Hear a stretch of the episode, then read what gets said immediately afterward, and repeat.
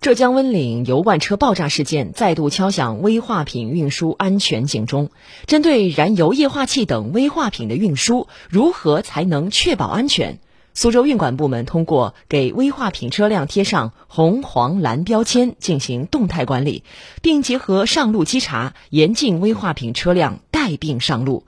来听广电全媒体记者范浩江的报道。来看了一下，这边还还还还要出个证。把那个运单也拿下，运单。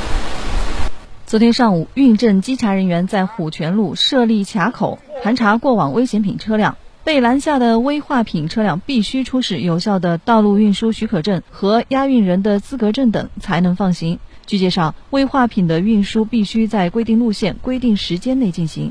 从检查情况看，我市危化品运输都能按照相关规定严格执行。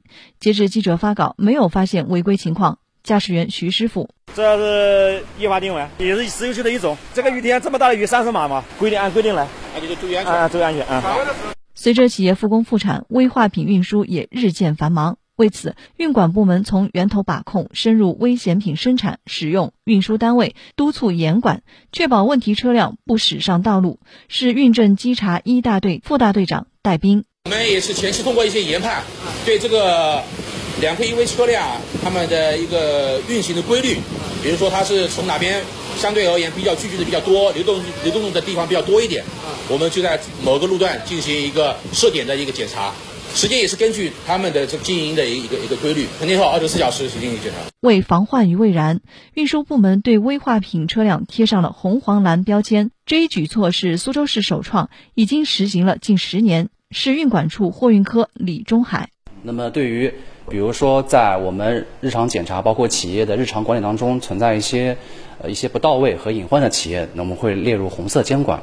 那么，对于一些就是一些企业有一些简单的一些普通的一些证照存在过期的话，可能是会列入黄色监管。那么，所有的的它的动作都做到位的企业，那么我们会是蓝蓝色的监管，主要是分为这三种监管级别。据介绍。我市有一百七十六家危化品运输企业，危化品车辆有六千四百零四辆，目前大约有近百分之三十的车辆被列入红色监管。运管部门对这些车辆加大了网络巡查和现场执法，暂停其部分运证业务的办理，督促其尽快整改到位。聚焦变化世界，听见美好苏州。